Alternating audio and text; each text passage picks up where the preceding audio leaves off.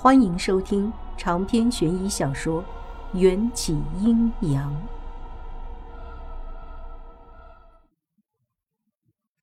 我努力理解着从未有过女人的含义。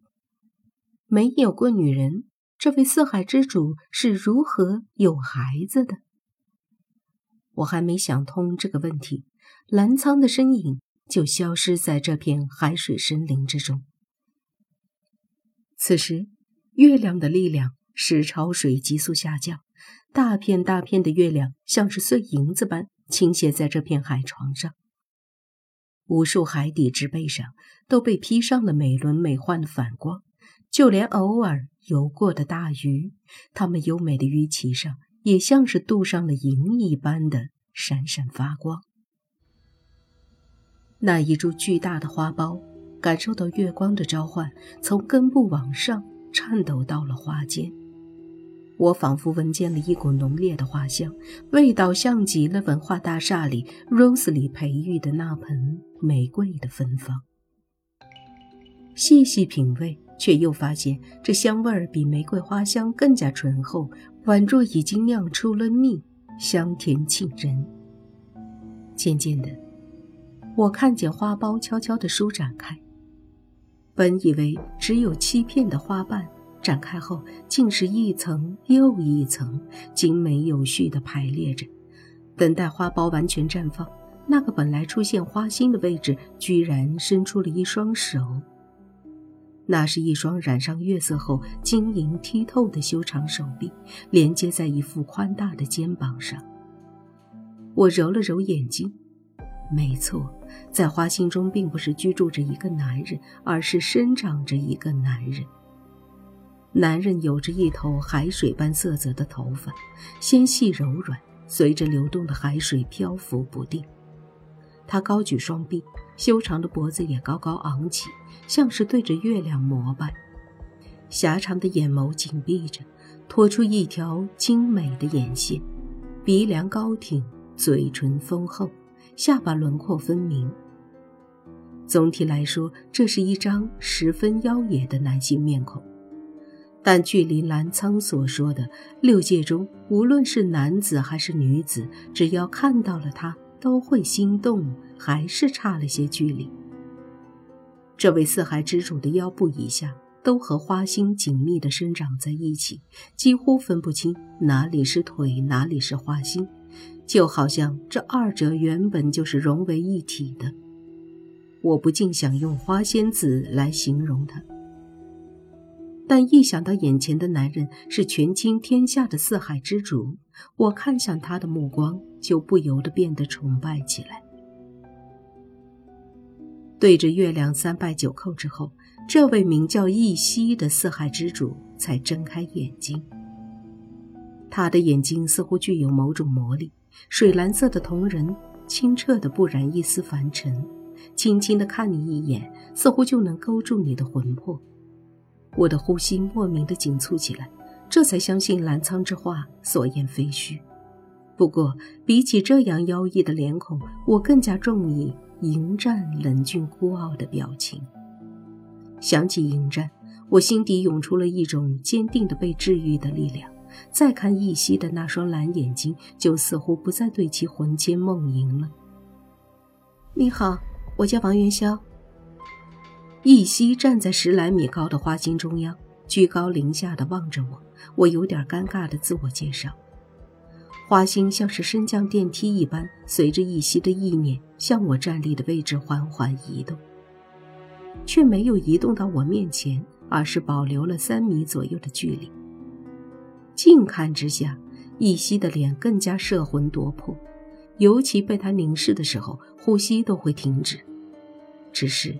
他那张精美绝伦的面孔看不出一丝起伏，眉眼之间还总是透露着淡淡的疏离，不食人间烟火的样子。看了我几秒钟，一夕算不上宽厚却饱满的嘴唇划出了一个弧度，说话的音调好似人鱼的歌谣：“朕乃四海之主，一息。”我没听错吧？他竟然称呼自己为朕。想想也对，海洋比陆地大得多。陆地上有那么多的皇帝，四海之外自然也是海里的皇帝的意思。那我见了皇帝，是不是要下跪？澜沧又派人来了。一夕平静地说着，指着隐藏在巨大叶子阴影下的几块石头。他总是不把人命当回事，除了你。这些人见过我之后，都死了。你会杀死我？看见那些人形石像，我顿时心弦一紧。朕爱民如子，又怎舍得杀他们？只是见过朕的人都对朕起了歹心，想要将朕占为己有。所以他们都变成了石头。此乃朕的宿命。为了守护这片海洋，朕爱上他人会死，他人爱上朕也必须死。我咽了咽口水，果然澜沧将我送来这里是有预谋的。这一瞬。我有那么一丝丝为自己骄傲。您放心，我绝对不会对您有非分之想。朕知道，因为你没有变成石头。一夕微微一笑，围着我们遨游的那些海洋生物忽然都僵在原地，下一秒，竟然都变成了石头，砸在地上。我满头黑线。感情，这位四海之主的魅力不只是针对人，连鱼虾蟹都难逃其害。朕独自在这里存活的时间久了，却没有一个真正可以说话的朋友。那些人就算第一眼没有爱上朕，听见朕的声音，也情不自禁的爱上。朕很寂寞，也很好奇。好奇你为何没有变成石头？我尴尬的笑了笑，因为在遇见您之前，我已经爱上别人了。这里也已经被那个人填满，再也装不下别人了。或许进入望死城的只有我的魂魄。当我双手捂着胸口时，并没有感受到自己鲜活的心跳。这一发现让我提心吊胆起来。我又检查了一下自己的脉搏，果然，现在的我只是我的灵魂。看出我的心思，一夕闭上眼，感知了片刻。你的肉身停留在望死城城门之外，待会儿。我会让澜沧将你完好无损的送回阳间。多谢，我激动极了，同时也听出了弦外之音。一夕或许愿意去见澜沧，只要我多加把劲儿。您一个人住在这里，不如让我来给您说说关于阳间的事情吧。朕去过阳间。虽然朕的本体不能离开这里，却可以透过别人的眼睛，看到大千世界。我有些失望，觉得自己没什么谈资。朕一筹莫展，一夕主动打开了话匣子。你可以说一些更有意思的事情给我听。更有意思的事情。对，比方说，爱，爱。一些海蓝色的眼睛里露出了期待的神色，宛若刚出生的小鹿，对于关于爱的一切都充满了好奇。告诉我，什么是爱？爱上一个人是什么滋味？得到之后会有多么幸福？说着，一夕命令花苞都落下一片两米长的花瓣，让我坐在花瓣里说话。我盘膝坐在花瓣中，这种感受非常奇妙，比坐在席梦思上还要舒服，柔软却有弹性，让我紧绷的神经也稍稍松懈了一些。我想，每个人的爱意义都是不同的。你的爱是什么？我的爱是一个人，他叫迎战，是我的夫君。继续说下去。爱一个人，有一种连命都不要的感觉，可以突破种族、性别、年龄，甚至生死之间的差距，也会让人义无反顾的去做一些愚蠢的事情。听完我这一席话，一夕融合了世间上所有唯美的脸孔，露出了一丝苦涩。似在体会我说的话。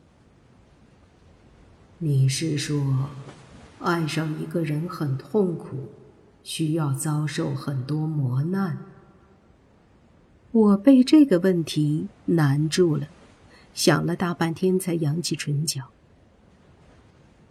一份爱情里，或许只有片刻的画面是甜蜜美好的，但就算这些美好只有短短数秒。也足够叫人去赴汤蹈火了。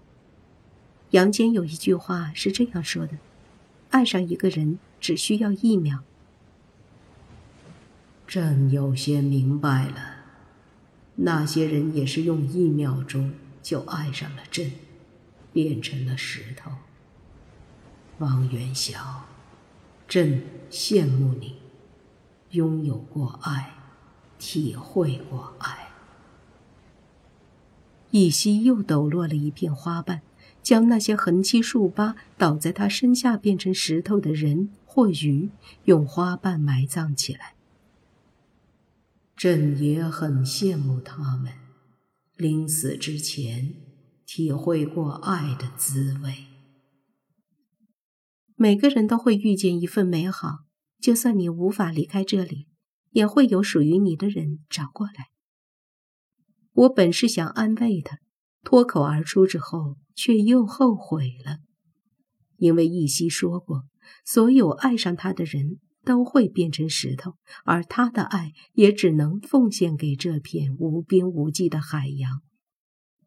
我是无心的，我捂着嘴巴，一夕受伤的表情让我有一种罪恶感。没关系。如果真的有这样一个人，我希望他永远不要看见我。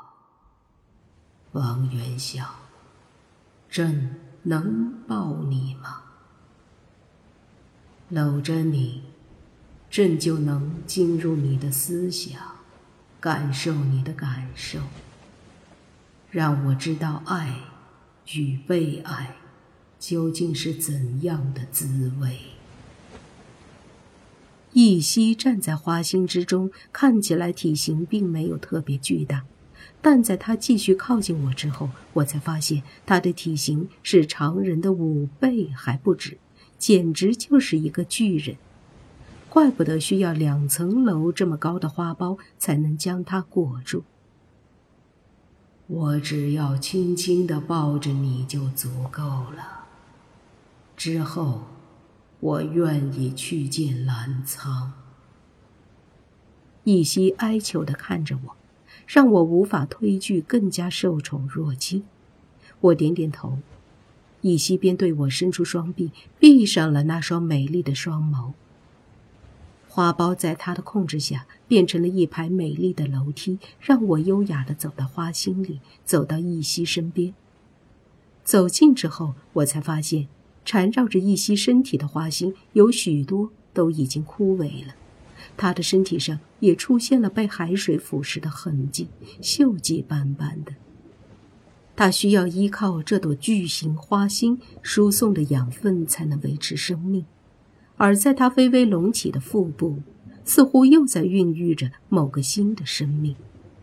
我这才明白澜沧说他从未有过女人的含义。就与邪神一样，四海之主也具有自体细胞分裂成为两个单独细胞的能力，但他却不是用切断肢体的方法去分裂，而是用更加成熟的孕育方式。同一副身体，又当爹又当妈。我有些好奇，四海之主生下的是一朵花，还是一个人？我抱住他的身体，侧脸正好贴在他隆起的腹部，耳朵里似乎传来了一些我听不懂的私语声，好像他肚子里的孩子想要与我说悄悄话。每过一千年，朕才能产下一个孩子。这是朕的第二个孩子，但这副身体已经快要支撑不住了，也不知能不能撑到这个孩子降世。所幸的是，即使朕的第二个孩子无法出生，在这之前，也能借助你的思绪，感受到我们宿命中被严格禁止的。爱的滋味。一夕温柔地抱住我，这一瞬，我脑海中所有关于迎战的回忆，都像是快进一样被播放出来。从我们相识、相知、相爱、相互经历的一幕幕。多久没见过迎战了？等待他的每一天，对我来说，都像是过了一个月那么漫长。不懂得爱之前，我也不懂得寂寞；懂得之后，每天也都生活在寂寞和思念中了。随着迎战的一颦一笑、一怒一嗔，在我眼前回放，我的泪早已决堤。一颗巨大的水珠落在我的身边，溅起的水花几乎让我脚下的花瓣都震动了。我吸着鼻子，仰起头。那颗水珠是从一袭好看的下巴上滴落的，那是他的泪。他若能体会到我的爱，自然也能体会到我现在的痛苦。一夕睁开眼睛，我脑中的片段才被按下暂停键。原来这就是爱，太苦了。比咖啡还要苦涩。我被他那句“咖啡”的形容瞬间出戏。怎么四海之主也喝咖啡的吗？长篇悬疑小说《缘起阴阳》本集结束，请关注主播，又见菲儿，精彩继续。